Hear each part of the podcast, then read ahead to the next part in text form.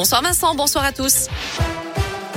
À la une, une dose de rappel pour les plus de 40 ans. La Haute Autorité de Santé recommande à toutes les personnes de 40 ans et plus de recevoir une troisième dose de vaccin contre le Covid.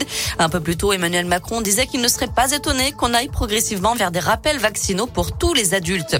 Le nombre de classes fermées à cause du Covid n'a jamais été aussi élevé depuis la rentrée scolaire. Plus de 4000 cette semaine à l'échelle nationale. Un chiffre qui a plus que triplé depuis les vacances de la Toussaint. À retenir aussi cette annonce de la conférence des évêques de France, la création d'une commission de reconnaissance et de réparation dans le dossier sensible des violences sexuelles au sein de l'Église catholique de France. Cette instance aura pour mission première de reconnaître la parole de la victime et, selon son souhait, de faire médiation entre la victime et la congrégation concernée. La France qui se dit préoccupée par l'affaire Peng Shuai, la joueuse de tennis qui a disparu après avoir accusé un ancien haut responsable du Parti communiste chinois de l'avoir violée avant d'en faire sa maîtresse. Depuis son message posté sur Internet le 2 novembre, la joueuse n'a plus donné signe de vie. De nombreux sportifs lui ont apporté leur soutien.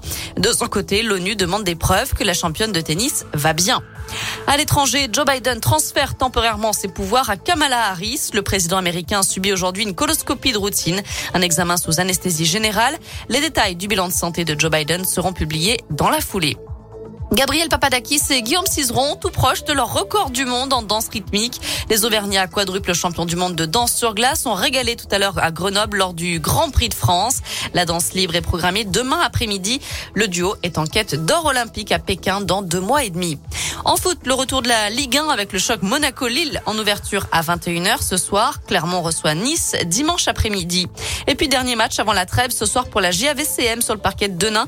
Euh, dernier match de ce premier bloc de cette Coup d'envoi à 20h. Enfin, après une année d'absence, les chalets du marché de Noël de Clermont retrouvent aujourd'hui la place de la victoire et ça se poursuit jusqu'au 26 décembre. Merci beaucoup Noémie.